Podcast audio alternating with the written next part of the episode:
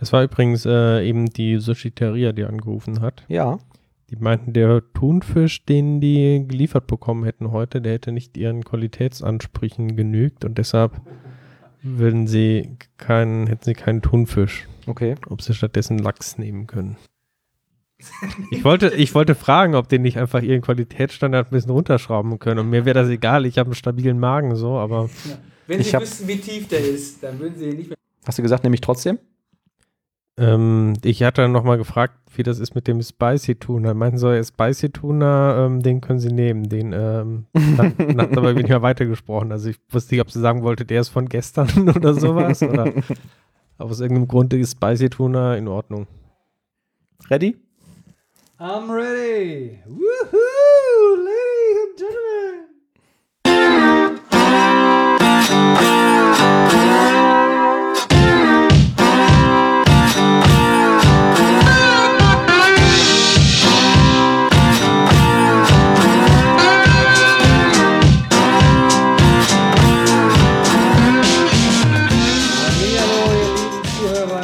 Sensationellen .NET Podcast. Ihr seid wieder da, weil ihr wisst ganz genau, es ist wieder DevCouch Zeit. Tooltime. Two-Time, DevCouch Time. Wir sind wieder da für euch auf Kanal 8. Links neben mir ist der Manuel der Weng in seinem gestreiften T-Shirt. Man könnte fälschlicherweise annehmen, er wäre Matrose. Rechts neben mir ist der Thomas Krause mit seinem Breaking Bad T-Shirt irgendwie. Oder ist das jetzt ein normales Periodensystem? Wir werden es gleich herauskriegen. Ich bin Oliver Vogel, wie schon gesagt. Ich freue mich, dass ihr da seid und gebe direkt Gas. Thomas, was ist das für ein T-Shirt? Ähm, das ist eine chemische Zusammensetzung. Ich bin davon ausgegangen, dass das Crystal Meth ist, aber wenn du mich jetzt so direkt fragst, ähm, Lass mich ich mal weiß sehen. nicht genau. Chess Mgis. Chess Mgis. Ich dachte immer, das wäre ein Sehtest. Ich weiß es auch nicht, irgendwelche Elemente. Einsteinium ist auf jeden Schön, Fall. dass dir das aufgefallen ist, Oliver. Das ist tatsächlich ein Matrosenoberteil. Ist es? Ja. Da hm. war es ja, Ja, gar mir nicht ist das aber auch aufgefallen. Ich Ja. habe doch zur Begrüßung Ahoi gesagt. Ach so. Das ist Ach mir so, nicht ja, aufgefallen. Das ist untergegangen. Ja. Ja, ja. Ja. das aus. Ja. Sowas verkaufen die in Frankreich, die Spinner. In Frankreich hast du das gekauft? Nee, aber das ist irgendwie so ein französisches, so eine französische Marke und die haben so Matrosenoberteile aus der Bretagne. Aber hast du das jetzt gekauft, weil dich das jetzt so ein bisschen an Schifffahren erinnert? Oder Nee, ich hatte irgendwie eins davon, das fand ich irgendwie schick, so ein helles, so ein weißes mit so blauen Streifen. Jetzt habe ich irgendwie noch ganz viele davon bestellt. In verschiedenen Farbkombinationen. Wie ist das eigentlich jetzt, wo wir beim Thema sind? Jetzt können wir uns eigentlich mal fragen. Ähm, wenn ihr jetzt so alte T-Shirts habt, ne? Ja. Und irgendwann sind die so alt, dass ihr die nicht mal mehr zur Arbeit anziehen könnt. Und ich meine, der Dresscode, der ist ja für Softwareentwickler schon sehr weit unten äh, in den Unternehmen. Aber wenn ihr jetzt T-Shirts habt, wo ihr sagt, das könnt ihr nicht mehr euren Softwarekollegen zumuten, schmeißt ihr die dann weg oder nutzt ihr die dann noch zum Nämlich Arbeiten oder zum Schlafen oder? Zum, nämlich zum Fahrradputzen. Ich habe die auch manchmal so klein geschnitten in Lappen. Irgendwann ähm, habe ich die auch mal ähm, Bekannten dann gegeben, wenn die so Windeleinlagen oder so brauchten. Also es ist ja heutzutage durchaus üblich, dass man nicht irgendwie diese Webgear Pampers irgendwie kauft, sondern solche wiederverwertbaren Windeln, wo man dann nur solche Stoffeinlagen irgendwie reinmacht. Macht man das so? Ja. Und diese Stoffeinlagen, wenn man die halt nicht extra auch noch kaufen möchte, dann kann man halt auch so alte Aber- Textilien nehmen. Aber ist das dann direkt so, ihr sagt so, das kann ich nicht mehr anziehen draußen auf der Straße und dann sagt ihr, macht ihr direkt solche Sachen oder nutzt ihr die wirklich noch zum Schlafen oder noch irgendwas anderes? Oder zur, zur Arbeit, wenn ihr mal irgendwas Handwerkliches machen müsst. Also ich habe so ein paar, dazu? ich habe noch so Bundeswehrklamotten, ne? also so diese Bundeswehrhose, das sind also Sachen, die kannst du halt hinterher mitnehmen. Das ist halt super robust und das ist ja so Tarnfleck, das kann auch mal dreckig werden. Also wenn ich weiß, ich gehe jetzt irgendwie einem Kumpel beim Renovieren helfen oder so, dann ziehe ich meistens sowas an. Also da habe ich so einen Satz Arbeitsklamotten quasi und die T-Shirts nehme ich wirklich irgendwie dann zum Putzen fürs Fahrrad. Das ist mit dem Stoff immer ganz gut. Ja, also das ist auch eigentlich so ein typisches T-Shirt, was ich nur noch anziehe, wenn ich irgendwie allein zu Hause bin oder wenn halt Podcast gemacht wird. Ja, genau, ne? Ja. Deswegen hast du ja heute auch eine Hose angezogen, weil Podcast gemacht wird. Wir haben ich- unseren Intro-Gag vergessen. Ich wollte gerade was zu dem, zu dem sagen, was. Thomas gesagt hat. Ja. Er äh, zieht sich extra für uns eine Hose an. Da habe ich zu Manuel gesagt im Auto, Mensch, das ist doch echt schlimm, weil ich glaube, der meint das sogar ernst. Ne? Mhm. Und da sagte Manuel ja noch viel schlimmer ist die Tatsache, dass ihm das persönlich völlig egal ist, ob er jetzt mit Hose da sitzt oder nicht. Also ich Mir wäre das jetzt wirklich egal, ob der Thomas Also Hose ich- anhat oder nicht. Ja, bereue das auch schon, dass ich die Hose angezogen habe. Es ist irgendwie ziemlich warm hier. Ja, stimmt. es geht ist eigentlich. sportlich ne? warm, ja. Mhm. Finde ich jetzt nicht so. Ja, ich finde schon warm. Wegen den Bundeswehrsachen, da habe ich mal gehört, ich weiß gar nicht, ob es stimmt. Ich, wahrscheinlich hat man mich nur veräppelt. Aber die Bundeswehrklamotten sind damals designt worden von einem Designer von Boss oder sind sogar vom Boss designt worden. Stimmt Aha. das oder ist das Bullshit? Das weiß ich nicht. Also ich meine, die sehen jetzt nicht so aus, als wenn die von Boss jetzt wären. Ne? Also die haben damals auch viele Sachen irgendwie so ganz hochgejubelt. Ne? Es gibt zum Beispiel so eine Regenjacke und die ist halt wahnsinnig teuer. Und da haben sie gesagt, das ist aber wirklich dann auch die allergeilste Regenjacke, die du so kaufen kannst. Und sowas kriegst du im Laden gar nicht und so. Ne? Das ist auch sowas, was du nicht behalten darfst. Das muss dann wieder zurückgeben. Und ähm, da, die Erfahrung konnte ich aber niemals teilen. Das war eigentlich immer scheiße. also das war jetzt nicht so, dass es da das Knüllermaterial war. Die Schuhe sind super gut, die kannst du behalten. Die sind ja irgendwie säurefest und wasserdicht und so. Wenn man zu irgendeinem Festival fährt, ist es immer schön, wenn man durch irgendwie so Alkoholreste und Erbrochenes stampfen muss, wenn man solche Schuhe hat, finde ich. Aber ansonsten das sind halt irgendwie ganz robuste Klamotten. Aber die kannst du auch in jedem Bundeswehrshop so kaufen. Ne? Fandet ihr jetzt die Bundeswehrzeit eigentlich jetzt äh, rückblickend betrachtet irgendwie besonders wertvoll für euer Leben? Habt ihr da irgendwas Für mich ja. gelernt? Ich habe ja kein Bundeswehr gemacht. Ich auch Mhm. nicht. Ja. Ich habe ähm, war ja, ich habe Fachabi gemacht, ähm, eine schulische Ausbildung und ähm, das war kurz vor dem Platz, Platz, Platzen der Dotcom-Blase und ich wollte so schnell wie möglich irgendwie arbeiten gehen. Und dann gab es halt einfach die Option Civi, ich glaube 18 Monate damals, oder Bundeswehr 12 Monate und zwei Monate Urlaub oder so, Pi mal Daumen. Und dann habe ich gedacht, alles gleich geht zur Bundeswehr. Dann bin ich einfach schneller fertig mit dem, mit dem Zeug, ohne mir darüber Gedanken zu machen, was ich da eigentlich mache und so und ob ich da Bock drauf habe oder nicht.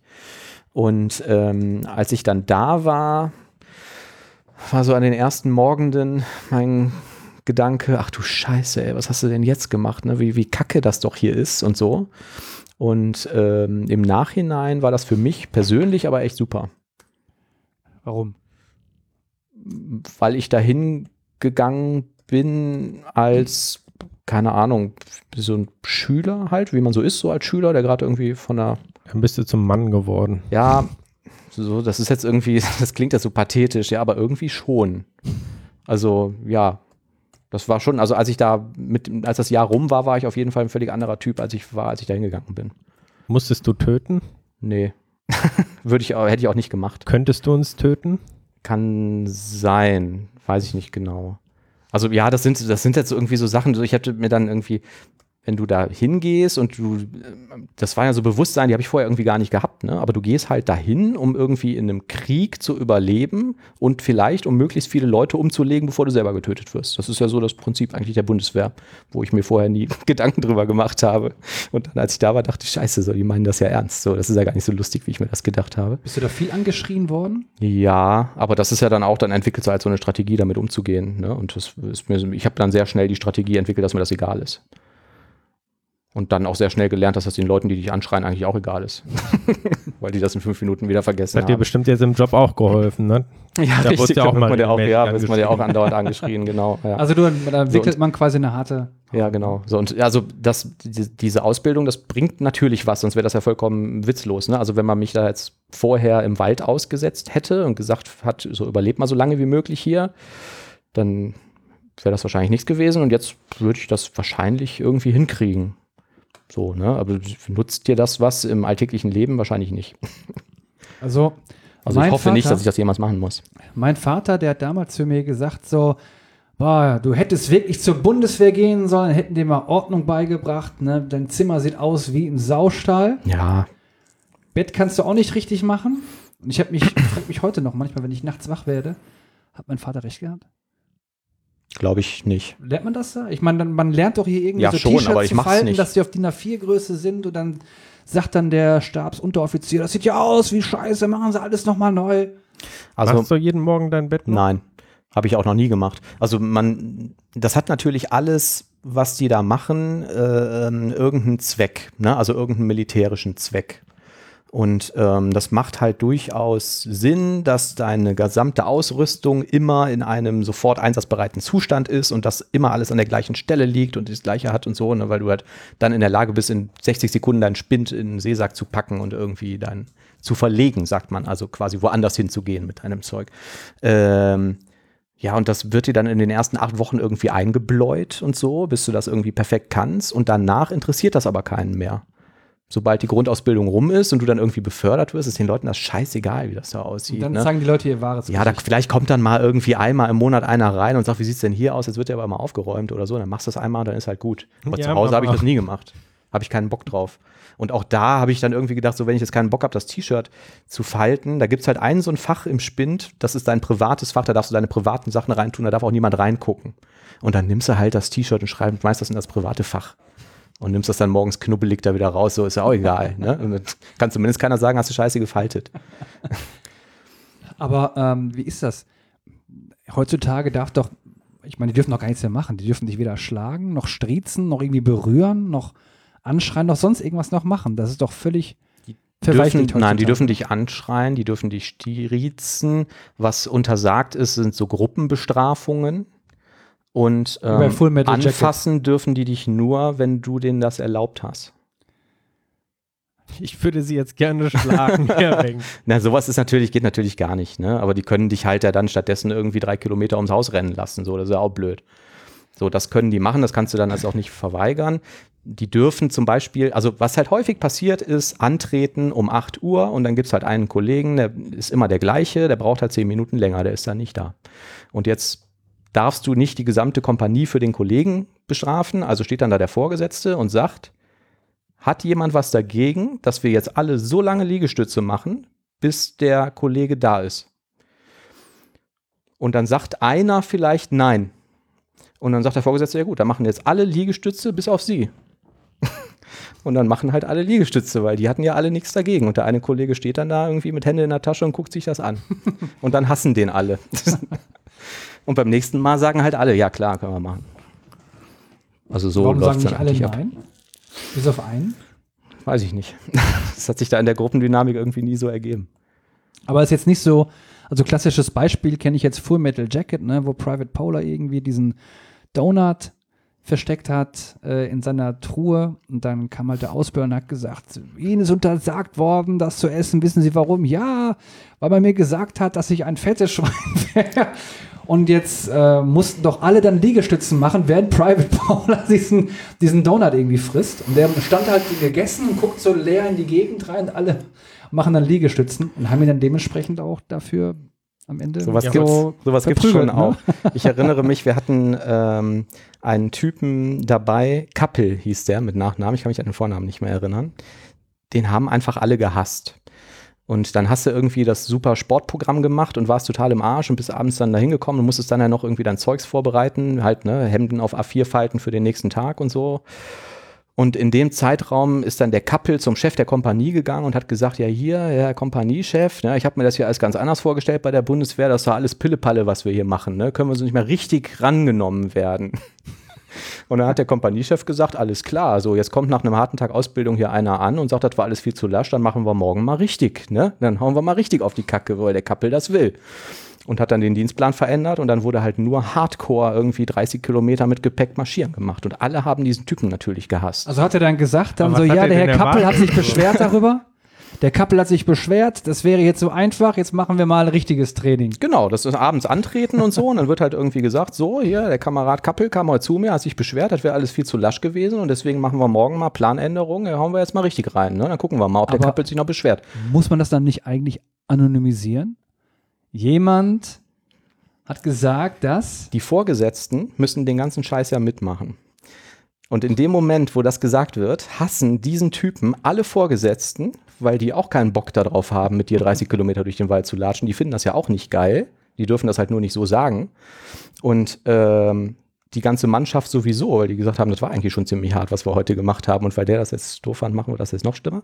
Also den haben dann alle gehasst. Was macht man dann? dann trifft man sich auf der Stube, während der Kappel gerade irgendwie auf dem Klo ist oder so und ähm, nimmt mal so diesen ganzen ordentlichen Spind und schmeißt den mal um. Ne? Das nennt sich dann Spindwürfeln, dann wird er einmal durch die Stube gerollt und so und dann stellt man den wieder hin und weiß, da drin ist jetzt alles kreuz und quer und der kann alles von vorne machen, alles auf A4 falten, alles scheiße.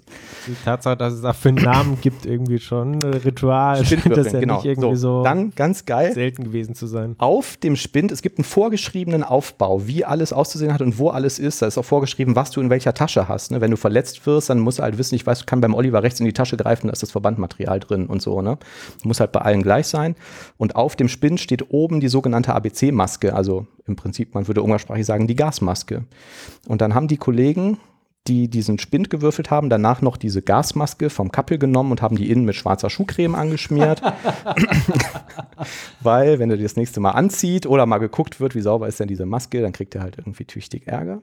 Und während, wahre Geschichte, der Spind auf dem Boden liegt und der zweite Kamerad irgendwie gerade diese Maske aufmacht, wird die Tür aufgerissen und der Vorgesetzte kommt rein und ähm, guckt in das Zimmer, ohne was zu sagen. Ne? Und alle gucken den ganz schuldbewusst an. So der eine mit dem Schrank, der andere mit der Maske. Und alle denken sich, fuck. Und der Vorgesetzte geht rückwärts wieder raus, macht die Tür zu, stellt sich auf den Flur und schreit voll laut, antreten zum Stubenappell. Das heißt halt so, wir kontrollieren das mal alles, wie es so aussieht. Ne? Dann kommt halt der Kappel irgendwie angelaufen, zurück in sein Zimmer, die Tür wird wieder aufgemacht, alles steht wieder da. Ne? Und Kappel spinnt auf. alles komplett durcheinander. Ne? Und dann hat er erstmal die, die, ganze Zeit den Typen, wie sieht denn hier der Spind aus? Sie haben sie doch wohl nicht alle, ja? wir sollen jetzt irgendwie alle mehr Sport machen und so sieht das hier aus. So, er weiß ich ja, warum sie Zeit dafür haben, bla bla bla bla. Den Typen erstmal zwei Minuten lang angeschrien. Ne? Und das geht ja auch überhaupt gar nicht und so, bla bla bla bla bla. Und jetzt ABC-Alarm. So ABC-Alarm heißt, du musst in 30 Sekunden das ganze Zeug angezogen haben und diese Maske, die von innen schwarz war mit Schuhcreme. Und dann haben halt die Vorgesetzten dann ähm, den dann auch noch ein bisschen rund gemacht. Ne? Und dann seine Maske von innen so schwarz wäre, die hat er wohl noch nie sauber gemacht und so. Und er hat das dann auch nie wieder gemacht. Habt ihr den damit Schrank gekappelt? Ja. Ja. Auch das waren so lustige Geschichten. So was ist da eigentlich regelmäßig dann passiert. Ja, Spindappell. Tja. Haben sie denn deinen Spind auch mal gewürfelt? Nee, haben die nicht gemacht. Nee, nee. Ich habe da dann irgendwann die Strategie halt einfach entwickelt, das alles nicht so ernst zu nehmen und mich auch einfach darüber lustig zu machen und so. Ne? Und das, da, da konnten die Vorgesetzten dann auch nie irgendwie wirklich was gegen sagen. So, ich habe das dann schon alles gemacht, aber halt einfach nicht ernst genommen. Man kann ja jetzt nicht einen anschreien, und du sagst, sie nehmen das nicht ernst. Dann Würde ich Ja, sagen, ja, stimmt. Und jetzt? Also ich finde die Haltung ja an für sich gut. Ne? Ich denke, viele haben ein Problem damit. Ne? Entweder die wollen sich nicht anschreien lassen, werden dann sauer oder die werden dann zerbrechen innerlich. Ja, und, oder fangen direkt an zu weinen. Oder alles drei oder alles vier zusammen. Ja, das sind halt, wie gesagt, ne, das hat halt alles auch irgendwie einen militärischen Zweck. Also du läufst jetzt irgendwie durch den Wald und dann hört der Letzte, der da hinten steht, was dann irgendeiner ist, hört halt irgendwie, was weiß ich, Kettengeräusche und dann heißt es halt so, jetzt hier in den Graben springen. Und da ist halt gerade irgendwie alles voll Matsch. So und das würdest du halt eigentlich nicht machen. Ne? Und wenn du jetzt aber vier oder acht Wochen oder drei Monate so gedrillt worden bist und dann sagt einer irgendwie das Kommando, dann springen da halt alle in den Matsch und keiner denkt mehr darüber nach. Also das hat schon für das, was die Bundeswehr da erreichen will, hat das alles ganz gut funktioniert, glaube ich. Macht das dann halt einfach. Aber jetzt, ich meine jetzt, die da ausgebildet werden, wenn jetzt ein wirklicher Krieg wäre, ne? bist du der Ansicht, äh, die Bundeswehr wäre in der Lage, uns irgendwie zu beschützen? Oder ist das mehr so, dass du sagst, so ja, wir sind alle verloren? Ich glaube schon. Die tun das ja auch. Ne? Also die haben ja auch Auslandseinsätze und so und das. Man hört ja jetzt nicht, dass die Bundeswehr da immer nur Scheiße Ich machen meine, würde. jetzt, jetzt verglichen zu, äh, vielleicht war es jetzt ein bisschen überspitzt ausgedrückt, aber jetzt äh, verglichen zu den Standards jetzt äh, ausländischer Soldaten, beispielsweise jetzt, was weiß ich, US Marines, Ja, ist ein anderes Konzept, glaube ich. Weiß ich nicht. Also es gibt auch regelmäßig so, so NATO-Übungen und so, wo das auch miteinander verglichen wird und so, welche Armee hat jetzt welchen, also ich weiß nicht, welche Kriterien da angelegt werden, welchen Kampfwert und so, ne, und wie effizient sind wie viele Soldaten und sowas. Und da sind die Deutschen, glaube ich, nie so schlecht. Weiß ich nicht, kann man jetzt, mag man jetzt vielleicht mal nachgoogeln. Also ich glaube schon, dass das ganz okay ist. Und das funktioniert ja auch nicht so, dass du so eine Grundausbildung machst und dann wirst du irgendwie nach Afghanistan geschickt. Die kriegen ja dann irgendwie die Spezial-Afghanistan-Ausbildung, wo dann auch nochmal politische Bildung gemacht wird und so. Was ist denn da eigentlich los? Ne? Mit wem haben wir das denn da zu tun und so? Und ähm, wo du auch spezifisch nochmal ausgebildet wirst für deinen Einsatzzweck da. Würdest du das Keine denn, Ahnung. wenn du heute vor der Entscheidung stündest, du müsstest das jetzt nochmal machen, Ja. also das wäre jetzt dran, würdest du nochmal machen? Ja. Also ja, was ist die Alternative? Ja gut. Also Zivi, Zivi. Notruf, äh, Notarzt. Äh, Ja, würde ich nochmal machen, ja. Mhm. Und gibt es irgendwas, wo du rückblickend betrachtend vielleicht sagen würdest, das könnte ich besser machen oder würde ich anders machen? Ja, ich würde vorher ähm, auf jeden Fall gucken, dass ich sportlich richtig fit bin. Also als ich da hingekommen bin, war ich halt irgendwie der, der fette äh, ähm, Pizza-Programmiertyp. Und ähm, das ist dann natürlich echt ähm, körperlich anstrengend, ne? wenn du irgendwie morgens um 5 Uhr morgens aufstehst und bis abends um, keine Ahnung, 20 Uhr nur irgendwelche körperlich anstrengenden Sachen machst.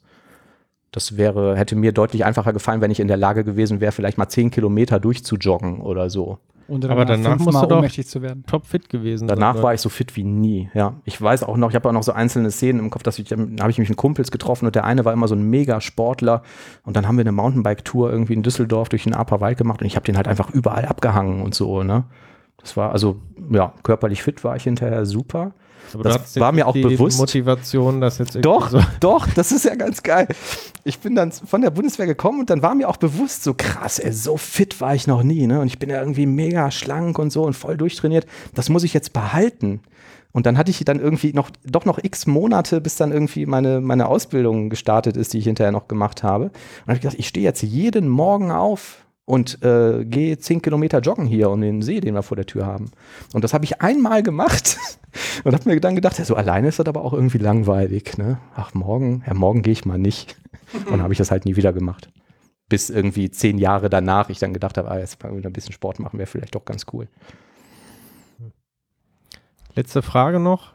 Wenn man dich jetzt irgendwo äh, im Dschungel oder so aussetzen würde, würdest du eher den Oliver mitnehmen oder diesen Kappes, äh, Kippel-Typen von der Den Oliver. Ja? Ja, der wird mich nicht so wahnsinnig machen wie der Kappel. Aber der Kappel, einzige Grund ist daran, vielen Dank. Also wenn ich einfach nur im Dschungel sein müsste, dann den, ja. ja, man muss ja überleben irgendwie, ne? könnt ihr zur Not könnt ihr mich ja essen. Am ersten Tag. Ja, dann würde ich den, würde ich schon den Oliver mitnehmen. Ja, und irgendwann, Und, und diese anderen Sachen, das kann man, kann man sich ja im Prinzip auch alles selber entscheiden. Ne? Du kriegst dann halt irgendwann, äh, musst du Wachdienst laufen und du läufst, bewachst dann irgendwie zum Beispiel, was weiß ich, die, das Waffenlager der Kaserne. Und das ist tatsächlich so, also auch, dass immer mal wieder da eingebrochen wird. Ne? Und irgendwie Leute versuchen da irgendwie an Waffen zu kommen. Und ähm, du läufst da halt rum mit einem Gewehr und mit scharfer Munition und also zumindest habe ich es so gemacht, ich überlege mir dann halt quasi einmal vorher, was ist denn, wenn mir das jetzt passiert, würde ich auf die Leute schießen oder nicht? Wenn sowas passiert. Ne? Und das kann ja jeder dann irgendwie für sich selber beantworten und ähm, ja. Ist leider nicht passiert. Ist nicht passiert, hätte ich auch nicht gemacht. Also ich glaube nicht, dass ich auf jemanden geschossen hätte. Wenn es jetzt nicht irgendwie gar nicht anders funktioniert hätte. Ja, jetzt haben wir voll lange über Die Bundeswehr. etwas gesprochen, was gar nicht hier auf dem Thema steht. Ich Haben wir noch Themen? Bitte? Haben wir sonst noch Themen? Ja, wir sind ja immer noch beim, beim Smalltalk-Bereich. Oh. Ich bin Fahrrad gefahren. Äh, fährst doch immer Fahrrad. Hier beim Thomas vorbei. Am äh, Donnerstag war ja Feiertag. Und da sind wir mit der äh, S-Bahn nach Köln gefahren und dann von da aus nach Hause am Rhein entlang. Und das war eigentlich eine ganz schöne Strecke. Bis auf Leverkusen. Leverkusen war scheiße. Ja, der ganze Rhein entlang sind ja alles quasi Radweg, ne? Kann man Mhm. ja komplett Ja. fahren. Genau, ja. Ist auch schön eben. So, da kriegt man das ganz gut hin. Das war ganz schön. Und heute sind wir am Tag der Corona-App. Die Corona-App ist heute ähm, gestartet. Wir nehmen am 16.06. auf, am Dienstag. Ja. Ähm, Ich hab hab die auch installiert. Ja, ich auch. Ähm, aber es passiert halt nichts so. Ne? Ist ein bisschen langweilig. Man kriegt ja. Überhaupt nichts angezeigt. Nicht ganz, also bei mir stand immer ganz am Anfang dann unbekanntes Risiko Mhm. und sobald du reinkamst, stand dann plötzlich hohes Risiko. Ach so, okay. Ja, Aber sonst? Kann sein. Ähm, es gab so einen neuen iOS Security Dialog, den ich noch nicht kannte. Man muss ja bei iOS für jede App einzeln bestätigen, was die darf und was nicht. Und da gab es jetzt tatsächlich irgendwie so einen neuen ähm, Dialog, habe ich als Foto rumgeschickt, wo irgendwie drauf stand, Covid-19 Kontaktprotokoll aktivieren, ne? ob die Anwendung das nutzen darf oder nicht.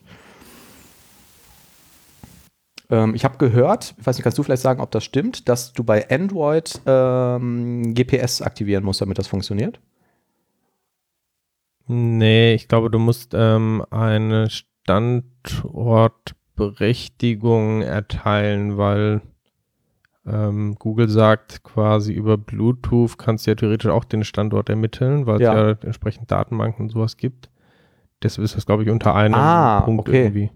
Ach ja, okay, weil das hätte ich auch nicht ähm, verstanden. Also ich installiere mir die jetzt auch nochmal. Ich habe es noch nicht gemacht. Corona One App. Mhm, vom Robert? Koch Institut.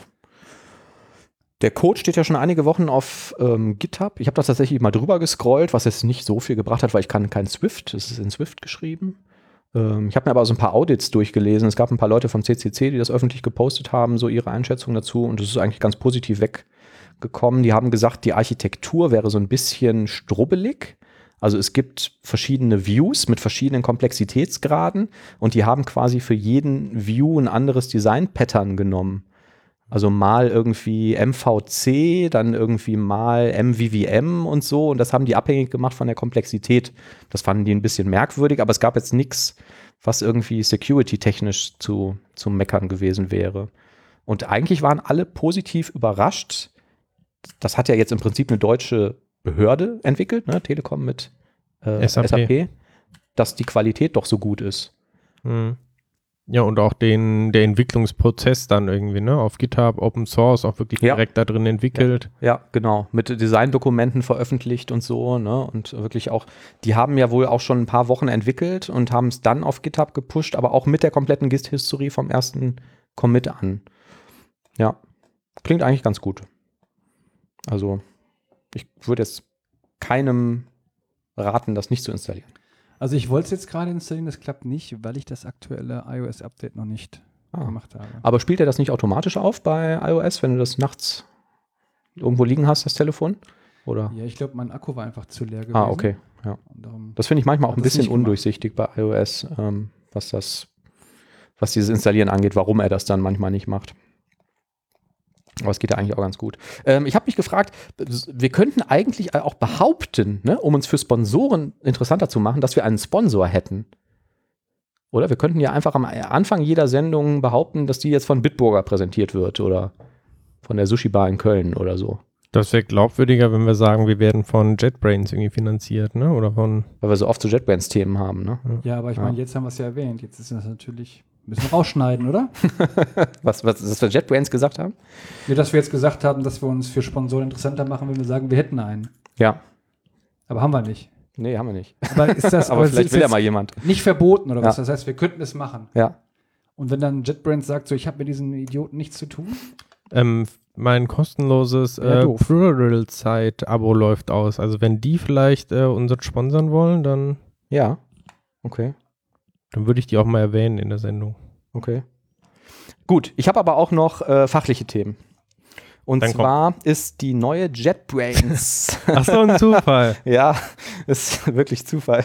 Die, ich habe halt für den Newsletter eingetragen, deswegen kriege ich da immer viele Themen äh, her. Ähm, ist das, die machen ja einmal im Jahr so eine Ecosystem-Survey unter all ihren Kunden. So, das mit den Kunden muss man dazu sagen, weil wenn ich Entwickler für COBOL bin, dann tauche ich da wahrscheinlich nicht drin auf, weil die haben halt keine Tools für COBOL.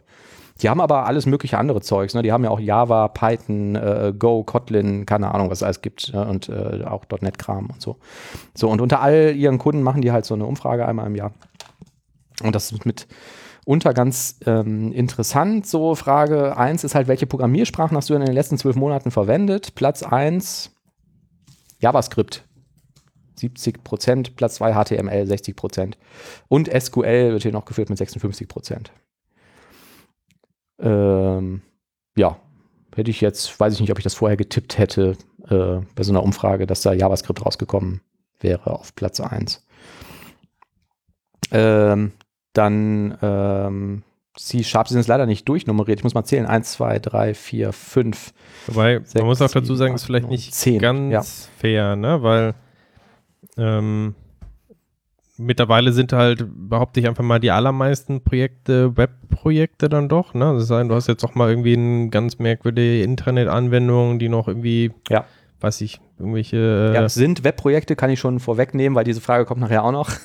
ja. Das stimmt. Und dann hast du natürlich das Backend ändert sich vielleicht mal, ne? Dann hast du mal Java, mal C Sharp, äh, .NET Ja, etc. Aber richtig. Aber im auch, Frontend hast du doch meistens irgendeinen Anteil von JavaScript. Das heißt, wenn die mich richtig. fragen, ja, benutzt du irgendwas mit JavaScript? Ja, sage ich Aber- ja. ja, aber auch dann wäre die Antwort für mich immer noch überraschend oder das Ergebnis, weil wenn wir sagen, Webprojekte ist Platz 1 und wir haben auch alle immer relationale Datenbanken. Auf Platz 1 ist JavaScript, Platz 2 HTML, CSS, Platz 3 SQL, das würden wir dann wegstreichen. Dann ist aber die am häufigsten verwendete Programmiersprache, wenn man sagt, die ersten drei zählen nicht Python. 55 Prozent. Das hätte ich nicht gedacht. Mhm. Und danach, In der Höhe Java. hätte ich auch nicht gedacht. ja, Also klar, äh, Python fand ich ist, dann schon. wird schon immer beliebter, ne? Und es gibt so ein paar Bereiche, wo Python unschlagbar ist und eigentlich halt Marktführer ist, ne? Also gerade auch wenn man diesen ein bisschen mehr in diesen technisch-mathematischen Bereich irgendwie reingeht, ne? Da ist halt Python sehr beliebt, auch Machine Learning und so, aber Ja. jetzt so als Hauptsprache für die meisten. Gut, es kann natürlich auch sein, ähm, dass es auch wieder ein bisschen an JetBrains liegt, weil die haben ja diese PyCharm ähm, ne? Die auch ähm, Kann sein, dass das Sicherheit eine der beliebtesten Ja. Python-IDEs Vielleicht ist, das einfach die einzig gute da am Markt. Ja. Ne? Also wenn ich C-Sharp entwickle, dann kann ich auch Visual Studio Code oder Visual Studio nehmen oder so. Ja. Genau, ja, deswegen habe ich das vorweggeschoben. Also das mag ein bisschen geprägt sein. Interessant fand ich noch die Frage, ähm, abhängig von welcher Programmiersprache du heute benutzt, planst du in den nächsten zwölf Monaten eine andere Programmiersprache zu verwenden? To migrate to other languages? Und wenn ja, welche? Und da ist ganz eindeutig auf Platz 1 über alle Programmiersprachen hinweg Go. Also egal, was ich heute verwende, so um die immer zwischen 17 und 10 Prozent der Leute sagen, ja, Go würde ich gerne benutzen. Außer die Leute, die Go benutzen. die haben da natürlich ein 0 Prozent. Ja, so 59 Prozent sagen, ich würde nicht von Go migrieren insgesamt, wenn du oben drauf gehst. Das Genau, heißt, ja, das ja, heißt, also die- 59 Prozent ja. sind total zufrieden mit Go. Ja, ja, genau. Ne? Also 59 Prozent der Go-Entwickler sagen, nein, ich will gar nichts anderes verwenden. Und von allen anderen Sprachen aus würden Leute sagen, ich, wenn ich was anderes verwenden würde, dann Go. Ist eigentlich ganz interessant, ne? Müsste man Mhm. sich vielleicht mal. Aber 17 Anschauen. Prozent sagen beispielsweise, ja, ich würde gerne von Go to Rust gehen. 17 Prozent sagen das. Schon signifikant. Ja. Ja. Ähm, ein bisschen interessant finde ich, was sich hinter Other verbirgt. Das haben die jetzt leider nicht weiter aufgeschlüsselt, aber wenn ich Python-Entwickler bin, 20% von denen würden gerne was anderes verwenden. Also was anderes außer der ganzen Litanei von äh, Programmiersprachen, die hier aufgezählt ist. Und es würde mich mal interessieren, was das ist oder wie sich das zusammensetzt. Aber das könnte man wahrscheinlich auch nicht abfragen. Ähm, Könnte man sich doch Go eigentlich mal angucken, ne? Ja, ich glaube auch, das würde ich sowieso gerne mal machen. Der Rainer Stroppeck, den hatten wir mal im Interview auf der .NET Cologne, der hat so dafür geschwärmt daf oder davon geschwärmt und dafür geworben. So, ich wollte mir das immer mal anschauen. Aber ist Go nicht jetzt, Ja, Go ist doch von, von Google oder was, ne? ja, genau. Ähm, überraschend für mich war dann noch die Frage, welche Betriebssysteme verwendest du denn primär? 60% Windows, 50% Linux, 44% macOS. Hätte ich tatsächlich gedacht, dass Windows in der Minderheit ist. Ne? Also Ja? gerade bei JetBrains-Produkten, dass die häufiger. Also ich hätte nicht gedacht, dass das so ausgewogen ist. Also ich hätte- ich habe immer so das Gefühl, ähm, wenn man sich außerhalb des .NET-Bereichs bewegt, dass dann fast alle auf Mac und, und Linux entwickeln. Mhm. Ja. Ich habe jetzt auch viel ähm, auf dem Mac gemacht mit Rider und Docker und das macht äh, auch schon echt Spaß. Also ich kann jetzt auch gar nicht genau sagen, woran das liegt. Ne? Du hast halt irgendwie dieses Shell und den Linux äh, ähm, oder den Unix-Unterbau und das funktioniert auch einfach alles gut. Ne? Das funktioniert alles sofort, du musst ja nicht viel konfigurieren und so und alles fluppt halt irgendwie. Also ich fand das auch ganz cool. Ähm, ja, leider das heißt leider, im Prinzip ist mir das egal. So, da bin ich auch unemotional, aber viele Sachen kannst du halt auf dem Mac auch nicht machen. Ne? Also spätestens .NET Framework macht dann irgendwie keinen, keinen großen Spaß. So, für was entwickelst du? Da sagten 70% Web Backend, 60% ungefähr Web Frontend, 35% Desktop, Mobile. Und ähm, was entwickelst du? 54% Platz 1 mit ganz weitem Abstand Websites. Mhm. Platz zwei Utilities. Small Apps for Small Tasks. Ähm, genau, das ist dann auch nochmal aufgeschlüsselt. Das könnt ihr euch in den Shownotes irgendwie selber nochmal irgendwie angucken. So. Und w- dann fand ich aber interessant, ähm, da steht dann halt aber drunter, es wird halt gefragt, wenn du für Desktop entwickelst und nicht für Web, was ist denn dann deine Zielplattform? Und da ist dann doch ganz eindeutig 84% Windows, 60% Linux, 39% macOS. So, ist natürlich wahrscheinlich zwangsläufig so, weil das einfach das standarddominierende Betriebssystem ist. Ne? Gerade in irgendwie ein Unternehmen hast du wahrscheinlich dann Windows laufen. Ähm, genau. So, was haben wir noch? Wenn du Mobilanwendungen entwickelst, für was? 45% Android und iOS, 41% nur Android, 11% nur iOS. Mhm. Also da muss man wahrscheinlich irgendwie beides abdecken. Und dann interessant, weil wir haben heute über das Thema diskutiert, äh, wenn du ein Cross-Platform Mobile Framework verwendest, welches? Platz 1 React Native, 42 Prozent. Und was ist denn Gefolgt Flutter? von Flutter. Flutter ist dieses Google äh, ähm, Mobile Framework. Aha. Mit dem Hinweis, ähm, dass Flutter im letzten Jahr um 9% gewachsen ist. Hm, Xamarin immerhin auf Platz, was ist das, 6 oder so, mit 14 Prozent. Ja, ich fand da auch ein bisschen merkwürdig. Also da gibt es Cordova, Platz 3, Ionic, Platz 4 und PhoneGap auf 6. Da finde ich die Abgrenzung dazwischen so ein bisschen schwierig. Also Ionic, wenn du da irgendwie was kompilierst, dann wird dafür Cordova bzw. PhoneGap verwendet, was ja auch fast das gleiche ist. Ne? Und ähm, das Ja. weiß ich nicht, ob, man das, ob das Sinn macht, das so irgendwie so nochmal aufzusplitten, aber ja, React Native ist wohl der heiße Scheiß. Kennt ihr das eigentlich? React? Native? React Native? Nee, mal Ich gesehen? hätte jetzt gedacht, das ist so wie React, halt nur Native. Ach, das, das kann sein, ja. Der Oliver hatte eigentlich einen Intro-Gag damit, den haben wir jetzt nicht gemacht, machen wir nächstes Mal, ne?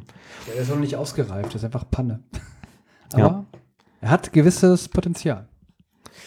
Dann überspringe ich mal ähm, das, äh, den gesamten äh, Rest vielleicht. Ich wollte noch kurz auf Lifestyle und Fun eingehen, aber die Seite lädt gerade leider nicht. Ach, da gibt es mehrere Seiten, das habe ich gar Es nicht gibt gesehen. mehrere Pages, Okay. genau. Wir brauchen jetzt nicht in alles irgendwie im Detail reingehen, aber Lifestyle und Mhm. Fun fand ich eigentlich irgendwie noch. Ich habe noch äh, interessant gesehen, Ja. was ist ihr bevorzugtes Statistiktool oder so. Und da war auf Platz 1 äh, mit großem Abstand Excel mit 50 Prozent. Ah, okay. Ja. Ja, ich komme jetzt leider, ähm, funktioniert diese Seite nicht. Ähm, ich weiß nicht, ob das Internet ist eigentlich da, aber gut, egal. Äh, ja, könnt ihr euch selber durchlesen. In den Show Notes findet ihr die Links. Die Show Notes seht ihr in jedem guten Podcast-Player, also nicht bei Spotify und ähm, auf unserer Webseite. Und ja, der Oliver pflegt eigentlich auch so einen Instagram-Account. Der ist, glaube ich, so ein bisschen eingeschlafen mittlerweile. Wir müssen gleich mal was posten. Ja, Wir müssen gleich was posten. wir müssen jeden Tag 100.000 Sachen posten, haben Ja. mir ein Influencer äh, geflüstert. Ja. Ja, genau, müssen wir machen. Äh, so, da könnt ihr euch das alles irgendwie selber durchlesen. Haben wir sonst noch Themen? Ja, also ich bin eigentlich ziemlich empört darüber, ähm, dass das Essen noch nicht da ist. Wir Ja. haben 45 Minuten gesagt und äh, die sind schon abgelaufen. Die haben gerade eine Warnmeldung rausgeschickt, die haben Thomas angerufen und haben gesagt, dass die, äh, der Thunfisch offenbar nicht den Qualitätsansprüchen von denen ähm, erfüllt. Die Qualitätsansprüche nicht erfüllt. Die, ich weiß nicht, wie hoch die Qualitätsansprüche sind. Es klingt so, als wenn die total hohe Qualitätsansprüche hätten. Ich finde das ein bisschen unverschämt. Die hätten so ja fragen sollen, ob das meinen Qualitätsansprüchen genügt, statt einfach dann irgendwie von ihren Qualitätsansprüchen auf meine zu schließen. Ja, das stimmt, ne? Und die sind, sind die hoch? Sind die nicht so hoch? Die sind nicht hoch. Ich will einfach nur meinen Thunfisch. ja, und die sollen Mir, das könnte auch von gestern kommen. sein. Also ich meine, jetzt müssen wir wegen dir warten, Thomas. Toll. Jetzt hassen wir dich wieder. Genau wie damals hier diesen Rappel. Ruppel? Wie ist der nochmal? Wen? Dessen Schrank ihr da verwüstet habt. Kappel. Kappel. Mal, ich weiß leider nicht mehr, wie der mit Vornamen heißt. Man kann das bestimmt irgendwie rausfinden, aber gut, gibt es wahrscheinlich viele Leute, die so, die so heißen, genau. Es ist, aber ist ja auch schon 100.000 Jahre her, dass ich da war. Wir Ähm, haben auch, ähm, Hm?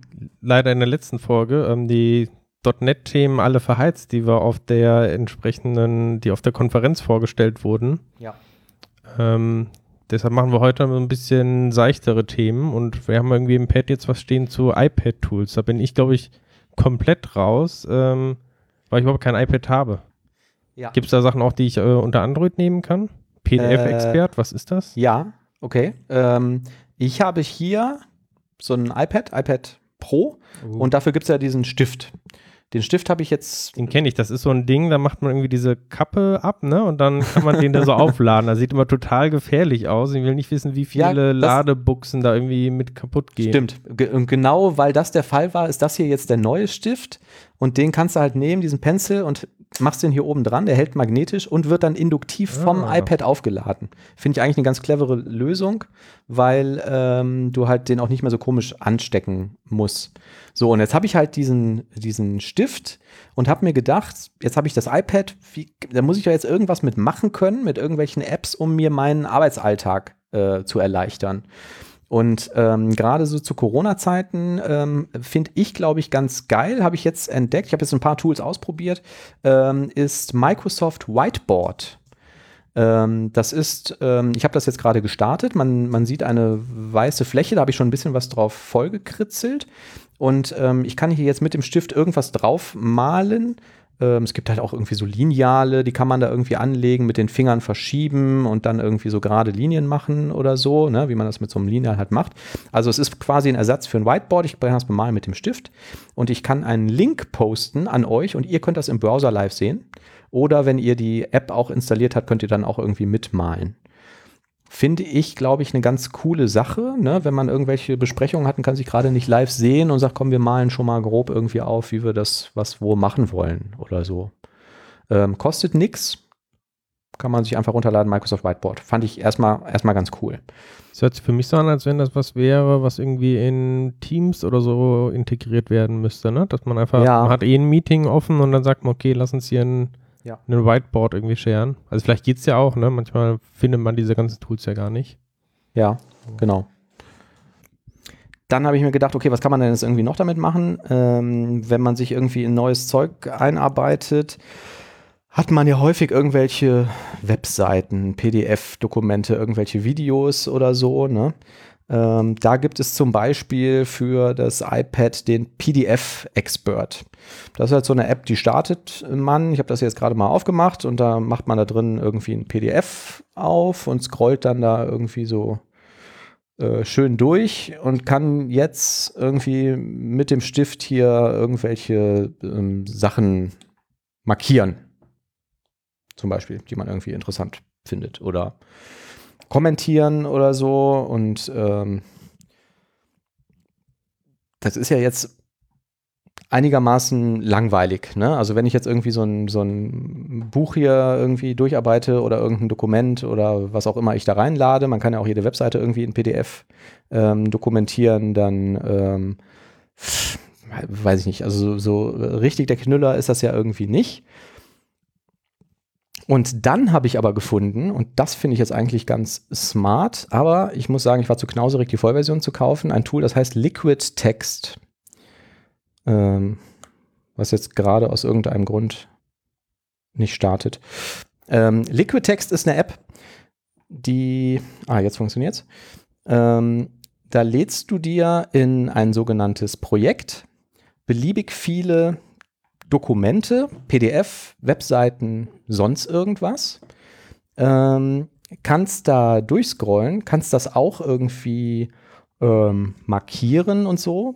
Und die Besonderheit ist aber, dass man sich hier irgendwelche Sachen markiert, zum Beispiel mit einem Stift, wenn man diesen Absatz irgendwie interessant findet für seine Doktorarbeit oder so, was man irgendwie später vielleicht mal gebrauchen konnte, und nimmt das und zieht das hier rüber auf eine rechte Seite und kann dann neben den Dokumenten so eine Art Mindmap erstellen mit Auszügen davon. Und der Clou ist, dass wenn ich jetzt hier irgendwie den Auszug habe, ich da drauf tippen kann und der mir sagt, woher das kommt, aus welchem Dokument, aus welcher Quelle. Also du hast halt die Quelle ähm, und Du kannst dann noch irgendwie ähm, weitere äh, Annotationen machen. Du kannst hier noch Text nebenschreiben. Du kannst sagen, das hängt mit dem zusammen. Kannst so Pfeile machen. Das geht jetzt leider nur in der Vollversion, die habe ich nicht gekauft. Und kannst so quasi beliebig viele Dokumente in einem Projekt durcharbeiten und dir da so diese Essentials rausziehen und Also zusammenbauen. Dokumenten. Aus beliebig vielen Dokumenten in der Vollversion, ähm, aus Webseiten, PDFs und ich glaube Videos und noch irgendein drittes Format. Das gibt's auch für Windows. Also kann man auch im Surface benutzen. Äh, funktioniert halt sehr gut mit dem Stift. Ich, hier sieht man gerade, kann die Zuhörer es nicht sehen, ich scrolle durch so ein Dokument und hier ist jetzt dieser Pfeil, weil hieraus so ein Zitat übernommen wurde. Ne? Ja, Das also ist ich gucke ja gerade auf dem Bildschirm mit drauf und das sieht schon auch ziemlich stylisch aus, ne? So sehr schön optisch äh, gemacht. So. Mhm. Vollversion kostet fürs iPad 40 Euro. Und äh, das Blöde daran ist, wenn du das auch unter Windows benutzen willst, und das macht wahrscheinlich Sinn, musst du nochmal die Windows-Version bezahlen. Die kostet dann, glaube ich, 25 Euro oder so.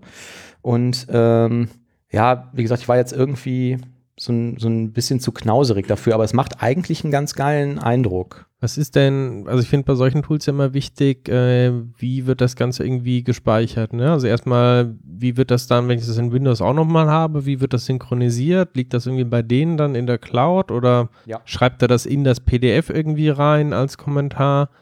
Oder wie funktioniert das? Also ja, erstens, es wird bei denen in der Cloud gespeichert. Ich gehe davon aus, habe ich aber nicht selber überprüft, weil ich die Vollversion nicht gekauft habe, dass du das dann auch mit der Windows-Version synchronisierst. Du kannst jetzt aber Folgendes machen. Du kannst das als PDF exportieren. Ähm, er sagt jetzt irgendwie, er macht eine PDF-Copy des Dokuments und der Notizen würde er als PDF exportieren. Er kann nur die Notes exportieren als Outline, ähm, als DocX-Format, dass es halt irgendwie in Word aufmachen kannst.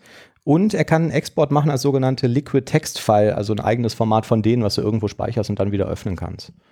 Ja. Und spätestens bei der Liquid Text File würde ich erwarten, dass ich hier auch unter Windows auf jeden Fall wieder öffnen kann. Mhm.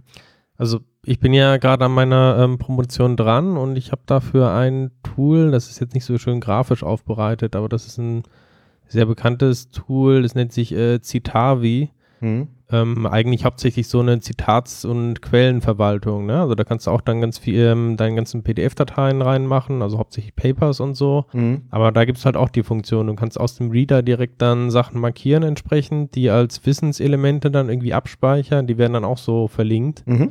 Ist halt grafisch bei weitem nicht so schön, ne? Mhm. Aber ähm, was da der Vorteil ist, du kannst es halt, na, hast in der Datenbank so sehr schön verwaltet und, Ja. und ist ganz praktisch. Ja. Was Also das ich hier- auch ähm, benutze oder was ich ganz cool finde, ich hatte ja vor einiger Zeit mal gesagt, dass ich mir so einen E-Book-Reader so einen ganz großen gekauft habe. Ah, ja. ne? So im A4-Format Ja. von Cooles Ding. Onyx äh, Max 3 heißt es, glaube ich. Mhm. Und das ist im Prinzip ein ganz normales Android, aber mit einem E-Paper-Display. Mhm. Und da gibt es auch halt so einen PDF-Reader drauf, der halt speziell dafür geschrieben ist. Und da kann ich halt auch Markierungen setzen und die kann ich dann wiederum als PDF-Datei speichern, wo dann diese Markierungen als Kommentare hinterlegt sind. Also Mhm. kann ich dann unter Windows aufmachen und sehe dann halt die entsprechenden Kommentare, die ich vorher beim Lesen reingemacht habe. Ja. Ist auch nicht so schlecht. Klingt auch gut. Ja. Genau, ja, also dieses Liquid Text hat einen ganz guten Eindruck gemacht. Vielleicht investiere ich das Geld mal und probiere das einfach mal aus. Also, ähm, ja, ich glaube, gerade für Sachen, die man sich jetzt irgendwie erarbeitet, ne, irgendwie dann sich da die relevanten Sachen so rausziehen zu können und so, das sah eigentlich ganz, ganz cool aus. Ähm, muss man wahrscheinlich wirklich dann nochmal mit der Vollversion ausprobieren.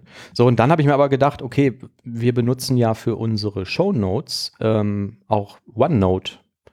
Und ähm, bei dem, dann habe ich mich ein bisschen mit diesem OneNote beschäftigt. Also OneNote ähm, ist ja so eine Notiz-App von Microsoft, was ganz cool ist, das läuft im Browser. Also ja, dann prinzipiell überall. Und die haben aber Native Apps für alle Geräte. Also ähm, für die, für iOS gibt es halt irgendwie ähm, eine Variante für Android, für Windows, für macOS. Ähm, ich glaube nur für Linux nicht, aber da kann man ja dann immer noch die Webversion verwenden. Und ähm, das ist eigentlich ein ganz, ganz cooles ähm, Werkzeug. Die synchronisieren das über ähm, die Microsoft-eigene Cloud. Das sind so Dateien, die packen die in, ähm, wie heißt das, OneDrive rein. Ne? Und man kann ja im OneDrive dann auch auf das Notizbuch klicken, dann macht das im Browser auf oder kann sagen, mach's mir in meiner Native-App auf, wenn ich das irgendwie habe. Und ähm, das hat dann doch irgendwie einen Haufen coole, nette Features, die mir gar nicht so bewusst waren. Ähm, ich habe dann, ganz geil, so, ich bin ja alt, ne? Ich habe das Handbuch gesucht dazu. Ich habe mir gedacht, es muss doch irgendwo ein Manual geben, wo das irgendwie einmal vollständig beschrieben ist, jedes Feature da drin und so. Stellt sich raus, gibt's nicht. Also es gibt eine Hilfe, da sind so ganz rudimentäre Sachen beschrieben, aber ich habe keine umfassende Dokumentation gefunden, wo die sagen, das hier ist das Werk, wo jedes Feature drin beschrieben ist. Auch nicht so notizenhaft? Nee, nee. Also du kannst hier in OneNote, ich habe jetzt OneNote auf dem iPad ähm, offen, ähm, da gibt es irgendwo versteckt unter einem Menü eine Hilfe. Und da siehst du ähm, so ein paar Videos, wo du gesagt hast, wie funktioniert denn das eigentlich? Wie lege ich eine Notiz an? Wie lege ich ein Notizbuch an? Aber das erschließt sich ja eigentlich sofort. Ne? Also wenn du das startest, findest du auch selber sofort raus. Aber so diese ganzen kleinen Details, die das Ding kann, ähm, da habe ich jetzt mal ein paar rausgesucht. Aber auch da hat mich auch der Oliver heute äh, wieder überrascht. Wir standen irgendwie zusammen an einem Whiteboard, haben uns da irgendwas aufskizziert. Und Oliver hat OneNote auf dem iPhone gestartet und hat ein Foto von dem Whiteboard in OneNote gemacht, wo mir gar nicht bewusst war, dass das ging. Ja, das ist super praktisch. Ja. Also ich arbeite ständig damit, wenn es um solche Sachen geht. Ähm, was ich mich jetzt letztens gefragt habe, ist, also da werden ja verschiedene Dienste integriert, äh, ob es wohl auch möglich wäre, vielleicht aus OneNote heraus To-Dos zu erstellen, die dann synchronisiert werden mit der Microsoft To-Do-App. Natürlich ein Knaller. Geht heute geht. noch nicht, aber du kannst an die Microsoft To-Do-App, kannst du ja Screenshots zumindest anhängen und Links und so, ne? Aber ich meine, du kannst ja To-Dos erstellen in ja. äh, OneNote. Ja, aber was ich jetzt auch ganz beeindruckend fand, war, du hast das Foto von dem Whiteboard gemacht und du konntest, glaube ich, sagen, das ist ein Whiteboard oder so, ne? Richtig, genau. Und dann hat er noch den Kontrast verbessert des richtig, Bildes. Also hat es dann richtig zum Schwarz-Weiß-Bild gemacht. Mhm.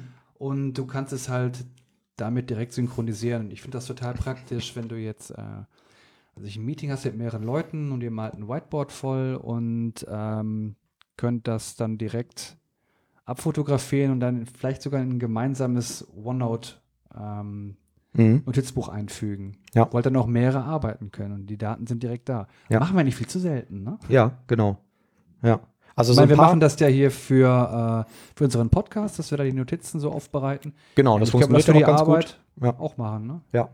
Also ich benutze das natürlich auch irgendwie, wenn ich jetzt, keine Ahnung, ich habe mich jetzt irgendwie in den letzten Wochen mit Docker beschäftigt und jetzt habe ich halt ein Docker-Workbook und habe mir da die wichtigsten Kommandos rauskopiert und auch ein paar Screenshots reingemacht und so, ne?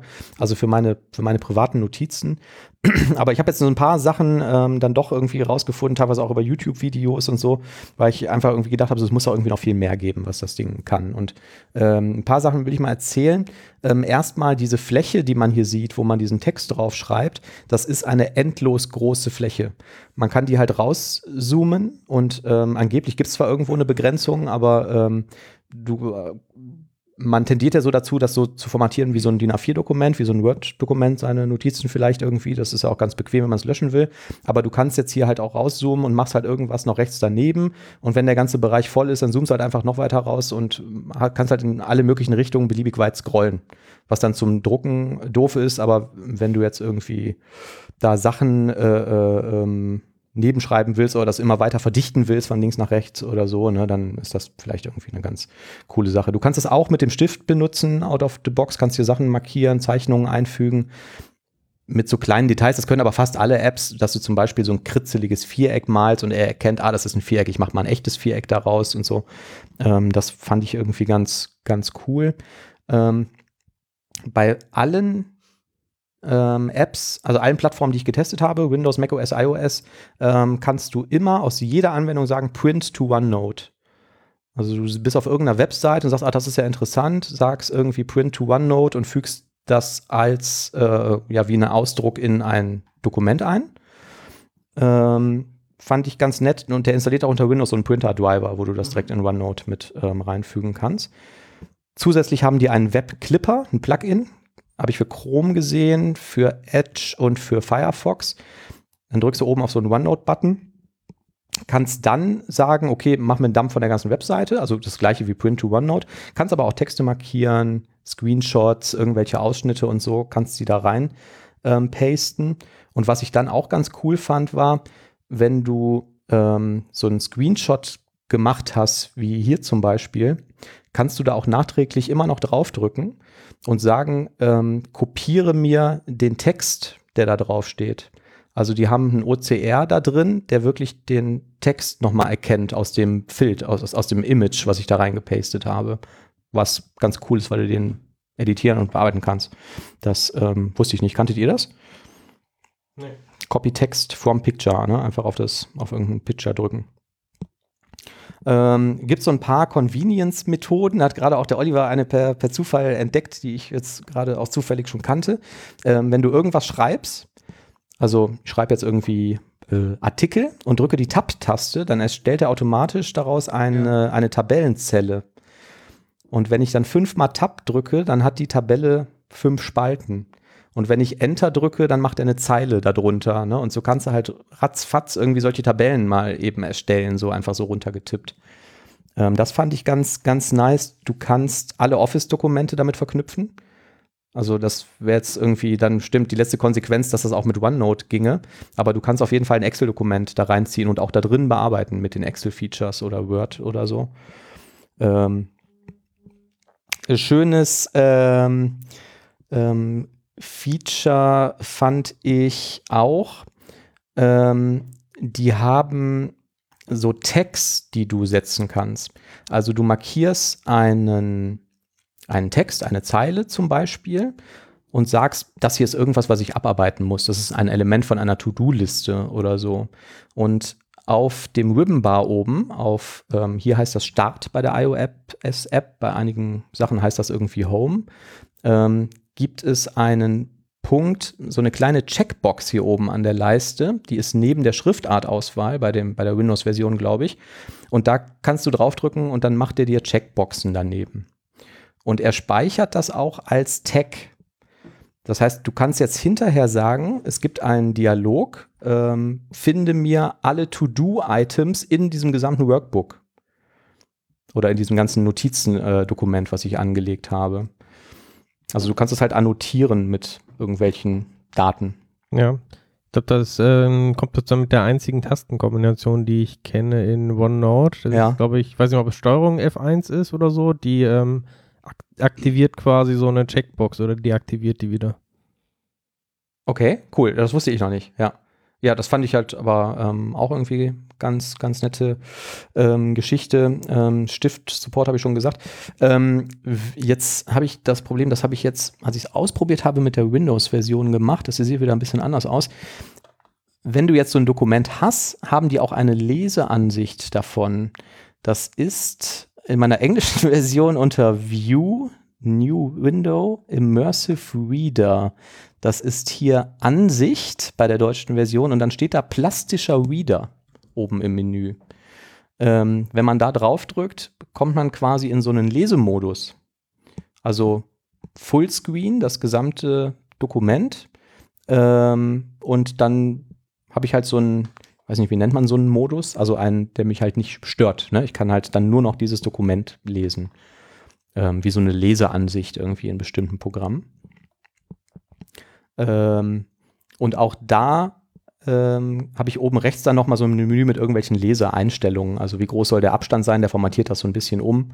Ähm, das ist einfach irgendwie ganz nett, um sich Sachen da irgendwie nochmal durchzulesen. Dieser Leser sich kann das auch vorlesen anscheinend, ne? Genau, ja, der kann dir das auch vorlesen. Ähm, da habe ich jetzt ehrlich gesagt nicht genau verstanden, wofür das jetzt irgendwie ähm, da ist.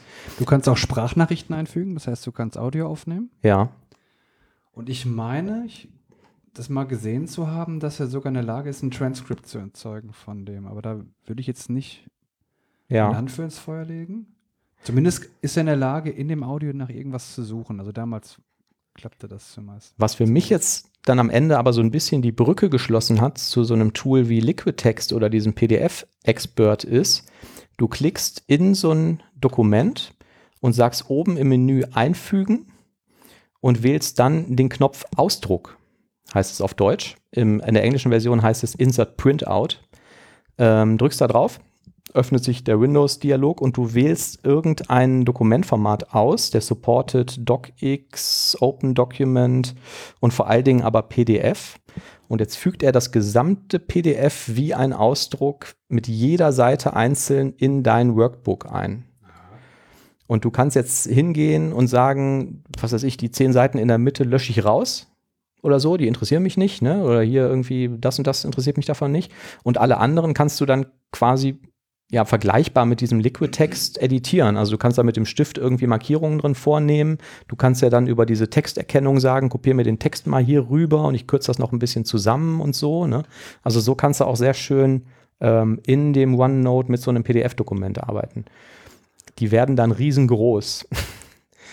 weil, ja, aber was ich noch mal gemacht habe ja. und rausgefunden habe vor kurzem ist, da habe ich auch so eine große Datei gehabt, die wollte ich da einfach einfügen. Und er hat mir vorgeschlagen, pass auf, ich habe festgestellt, du hast ja eine große Datei eingefügt und äh, möchtest du die jetzt hier innerhalb des, ähm, des Notizbuchs platzieren oder soll ich die für dich direkt ähm, in, äh, in der Cloud speichern? Mhm. Hier auf OneDrive und dann hier nur einen Link einfügen. Das stimmt, genau. Du kannst beliebige Dateien einfügen ähm, Links, Videos und so. Und da fragt er dich jedes Mal, ähm, soll ich das embedden, soll ich das in deinen OneDrive laden und verknüpfen und so, ne? Im Prinzip, wie du gesagt hast. Oder er fragt auch bei ganz vielen Formaten, soll ich da so ein Printout einfügen, also so ein Ausdruck. Und dann würde er halt, da muss er das Format halt natürlich irgendwie äh, erkennen können, das dann in das Dokument einfügen. Und das finde ich eigentlich, wenn wir jetzt irgendwie an diesen PDF-Expert denken und so, ne, im Prinzip kannst du damit dann unterm Strich das Gleiche machen. Also wenn du so ein, so ein, so ein Touchgerät hast und hast vielleicht noch irgendwie einen Stift dazu, dann ziehst du dir das PDF da in dein OneNote, was ja für die meisten Geräte sogar kostenlos nutzbar ist. Ähm, ja, und ähm, arbeitest dann da drin halt irgendwie weiter. Ne? Und aber, ja. Also ich meine, ich finde das von den Features und sowas zwar alles ganz cool, aber irgendwie habe ich so festgestellt, ich benutze OneNote nicht mehr so wirklich, also außer jetzt für den Podcast. Also mhm. nutzt ihr das wirklich regelmäßig und für was? Also weil, also wo ich früher ähm, OneNote ganz praktisch fand, waren mal, ähm, also ich habe früher alles mit OneNote gemacht. Ne? Ich habe da meine Passwörter irgendwie reingeschrieben. Aha. Ähm, habe dann irgendwie meine To-Do-Listen und sowas gemacht. Aber irgendwie mit der Zeit habe ich halt für alles eine eigene App. Ne? Also Passwörter speichere ich jetzt zum Glück nicht mehr drin, sondern die werden ordentlich in KeyPass irgendwie verwaltet. Mhm. Dann habe ich ähm, To-Do-Listen, mache ich da doch lieber mit Trello, weil man da doch äh, flexibler ist. Ja. Und irgendwie bleibt dann für OneNote nicht mehr so viel übrig. Also wofür mhm. nutzt ihr das überhaupt noch? Ähm, ja, also erstmal mache ich auch so, ich nutze Microsoft To Do für To-Do-Listen. Das finde ich mittlerweile auch ein tolles Werkzeug. Auch synchronisiert gibt es auch für alle Geräte. Ähm, Passwörter habe ich auch einen kommerziellen Passwortmanager für. Ähm, ich benutze das tatsächlich für Notizen, also für alles Mögliche, was ich mir so aufschreibe während ja. des Tages. Das benutze ich relativ viel. Also ich habe jetzt hier gerade zufällig irgendwie so ein Docker-Dokument auf. Jetzt habe ich hier irgendwie mal beschrieben, wie ich irgendwie so einen SQL-Server Docker-Container starte und wie ich mich da connecte und so. Ne? Das habe ich mir aus irgendwelchen ähm, Dokus raus gesucht und da irgendwie reingepastet und Aber weiß. Das sind halt Notizen für dich selber oder dann im Team irgendwie, Nein. wo dann. Also Notizen für mich selber und ich weiß halt dann irgendwie, es reicht ja dann mein Telefon dabei zu haben, dann kann ich eben OneNote starten und kann eben nachgucken, wie das jetzt nochmal ging, wenn ich das irgendwie mal brauchen sollte oder so. Also Notizen für mich selbst. Schreibt ihr eigentlich bei Meetings mit?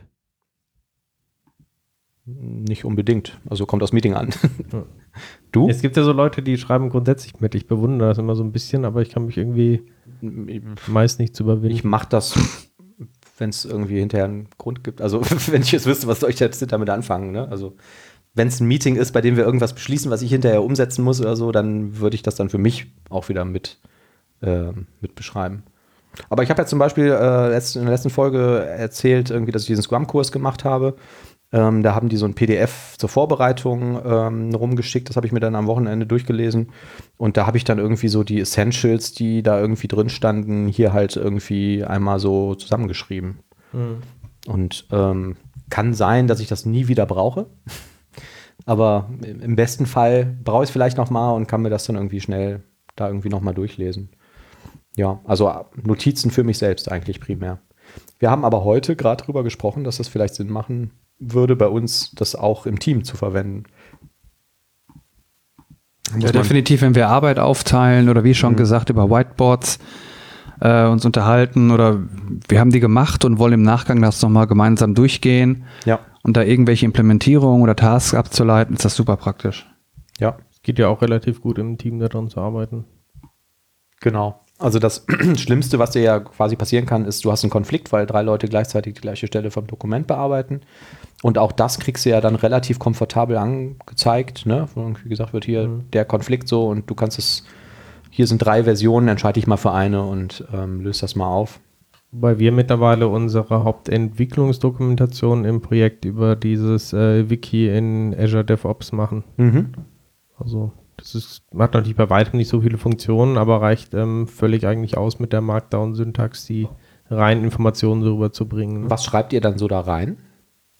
Ja, kann, also solche Sachen, wie du jetzt vielleicht irgendwie auch mitgeschrieben hast. Ähm, wie wird jetzt irgendwie eine bestimmte Software irgendwie installiert oder ähm, mhm. weiß nicht, wie werden Unit-Tests verwaltet? Also alles, was so im Entwickleralltag vielleicht dann irgendwie an wichtiger Dokumentation, teamübergreifend vielleicht auch äh, anfällt. Ja, also bei mir ist es, wenn ich jetzt nochmal so drüber nachdenke, glaube ich wirklich primär, wenn ich irgendwelche Sachen lerne. Also wenn ich mir jetzt irgendwie, keine Ahnung, ich habe jetzt gerade noch ein altes Dokument gefunden, ASP.NET Core, ne, irgendwie erste Version, ähm, wo ich halt irgendwie mal Notizen gemacht habe, was eigentlich wie so eine Middleware genau funktioniert und wo die irgendwie eingehangen werden kann und so, ne? Und ähm, das schreibe ich dann für mich ähm, einfach auf, um es mir besser merken zu können. ASP.NET Core, das hat mit diesem Internet zu tun, muss ich mir mal anschauen.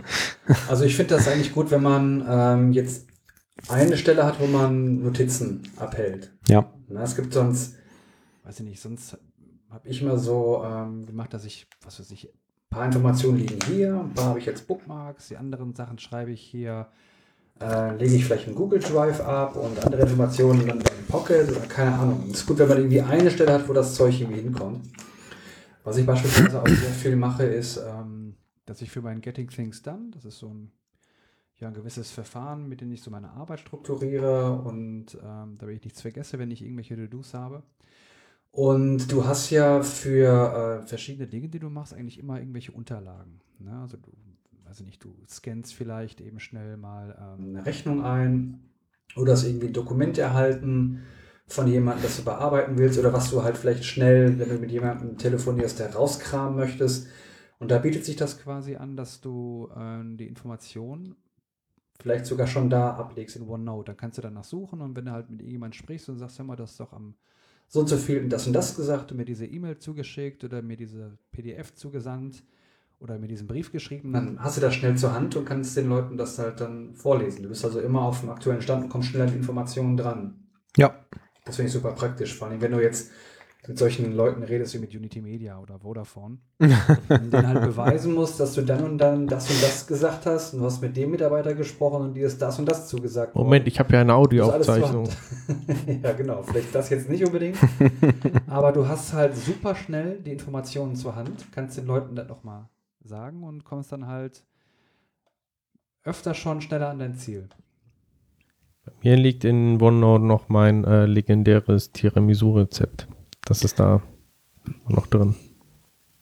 Das wäre tatsächlich auch was, was ich mir vorstellen könnte, dass man hier irgendwie sagt, ich lege mir ein neues Kochbuch an und egal, woher du jetzt irgendwelche Rezepte hast, im, im, kannst halt ein Foto davon machen und kannst da die ganzen Dokumente irgendwie rein speichern oder so, ne?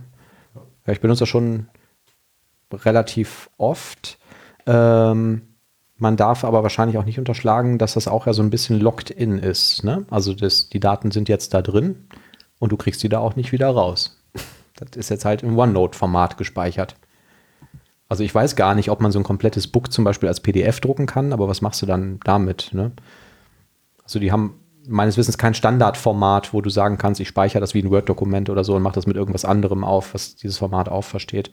Aber ähm, okay, das ist dann halt so. So what, ne? Also ja. es ist sehr komfortabel zum Aufschreiben mhm. einfach. Du hast die Daten direkt äh, zur Hand und vor allem du synchronisierst das auf all deinen Geräten. Du könntest jetzt, wenn du irgendwo unterwegs bist und willst noch was nachgucken, schnell dein Handy rausziehen und äh, in OneNote nach einer gewissen Passage suchen und dich daran erinnern, was da was du vielleicht wissen willst. Beantwortet das deine Frage, Thomas? Hm, ja, ich werde es weiterhin nur für Kochrezepte benutzen. ja, immerhin. Immerhin, genau. Nee, ähm, ja, wie gesagt, man muss es ja nicht benutzen, aber ähm, ich fand dann doch ähm, ganz interessant, dass das halt doch relativ mächtig ist. Ne? Wenn man das jetzt auch mit diesen, klar, dieses Liquid Text, was wir gerade hatten, das sieht natürlich jetzt irgendwie ganz smart aus und so, aber ähm, im Endeffekt kannst du hiermit ja auch was sehr Ähnliches dann zumindest machen. Ne? Ich bin mal gespannt, was die da noch reinbauen werden. Und was ich vielleicht noch entdecke, was schon drin ist. Das ist auch immer so ein bisschen dieser Word- oder Excel-Effekt, ne? dass die irgendwie 100.000 Features haben, die kein Mensch ähm, jemals findet. Kennt ihr eigentlich die Geschichte, wie Microsoft damals diese Ribbons umgebaut haben? In den Office-Programmen, warum die das gemacht haben? Ähm, also ich, ich kenne noch so ein, die haben damals mal eine Präsentation gemacht zu diesen neuen Ribbons und da haben sie irgendwie gesagt, dass es einfach, ähm, die haben irgendwie ständig irgendwelche Anfragen bekommen von irgendwelchen Leuten für irgendwelche Features, die eigentlich schon längst im Programm Mhm. drin sind. Die hat irgendwie Ja. einfach nur keiner gefunden. Ja. Und teilweise haben die dann auch gezeigt aus so User-Tests, äh, die sie gemacht haben, ne, wo sie dann Leuten die Aufgabe gegeben hat, jetzt mach mal das und das, ne, jetzt formatiere mal die Zelle so und so auf diese Art. Hm. Und dann haben sie ein paar Ausschnitte gezeigt, wie der User völlig verzweifelt durch die ganzen Menüs da durchgescrollt haben, um irgendwie diese Funktionen zu finden. Ja. Und aus diesem Ding ist dann irgendwie dieses Ribbon-Konzept da entstanden. Genau, so, so kenne ich das auch. Ne? Also ähm, ich hatte irgendwie, es gibt halt irgendwie Office-MVPs und wenn jetzt irgendwie die, äh, die neuen Office-Features geplant werden, dann werden wohl die MVPs zuerst gefragt, so was, was sind denn so eure Top 5 Features, die ihr gerne noch hättet irgendwie. Und da hätten wohl die, die Top 5 Features der MVPs waren alle Funktionen, die schon eingebaut waren. Die gab es schon in Word zum Beispiel. Und die, also selbst die Profis wussten das halt nicht. Oder es war halt dann irgendwie so offensichtlich so zu kompliziert, dass sie gesagt haben, okay, vielleicht sollten wir mal unser UI-Konzept überdenken, wenn wir da so viele Funktionen haben, die kein Mensch findet. Und ich weiß noch genau, wie viel Hass es damals auf diese neue Oberfläche gab. Ne? Also ja, von besonders von Power-Usern, die dann irgendwie plötzlich nichts mehr gefunden haben und die alle irgendwie gesagt haben, ich wechsle jetzt zu, keiner, was war das da, war schon Open Office oder so, ne? ja, Irgendwie, genau. Ja. Die haben versprochen, dass sie nicht irgendwie auf die Ribbons umstellen und ja, ja, genau. Es gab sogar, es gibt es wahrscheinlich immer noch irgendwo eine eigene Webseite von Microsoft, wo die in einem Browser das alte Menü nachgebildet haben und dann konntest du da klicken und dann hat er dir gezeigt, okay, und hier ist das neue Ribbon-Menü und jetzt zeige ich dir, wo du da klicken musst, um das gleiche zu erreichen. Mhm. weil irgendwie Leute gesagt haben, ich finde ja nichts mehr wieder. Es ist ja alles ganz anders. Ne? Aber ja, das sind wahrscheinlich immer so Anlauf, äh, Anlaufschwierigkeiten. Ich suche gerade schmutzige Witze, das war doch klar, oder? weil ich mich schon. Ach, du Mental hast ja erzählt, beschäftige? schmutzige Witze. Ähm, Also wir müssen ja dazu sagen, die letzten Mal war ja ein bisschen enttäuschend. Irgendwie der Oliver hatte spontan keine Witze mehr auf Lager, der Manuel hat irgendwie nur Witze wiederholt, mehrmals hintereinander. mhm. Also ich mache sowieso dann keine zweimal- Witze, ich muss, bin für die ernsten Themen hier zuständig. Den habe ich dann wirklich zweimal genannt, den Witz, glaube ich. Ne? Da Ja. kannst du auch noch ein drittes Mal nennen, weißt du noch? Äh, nee, äh, ja, ich glaube, er ist mir gerade wieder eingefallen, ja. Ja, komm, hau raus. könnte man so einen Running Gag draus machen, ne? Also es gibt einen, ähm, einen Podcast, die enden immer mit dem gleichen Witz und die erzählen den immer falsch und jedes Mal ein bisschen anders. Also die müssen ja nicht, die sind ja nicht gleichzeitig gut deshalb, nicht nur, sind nicht gut deshalb, weil sie schmutzig sind. Ne? Also dafür sind einfach doof. Also ich habe einen, den ähm, würde ich vielleicht zum Ende vorlesen. Der ist so, so mittel. Soll ich machen? Ja. Eine ältere Dame sitzt beim Orthopäden im Wartezimmer. Neben ihr sitzt ein Neonazi. Die Dame mustert ihn von oben bis unten, also von der Glatze bis zu den Springerstiefeln und sagt zu ihm, ach, Sie ärmster was. Erst die Chemo und jetzt auch noch die orthopädischen Schuhe. Ich habe hier noch einen, den kann ich vielleicht noch zum Besten bringen. Ist auch nur so halblustig. Meine Frau sagt, ich würde eins unserer Kinder unfair behandeln. Ich weiß gar nicht, welches sie meint. Thomas, Markus oder das fette Hässliche.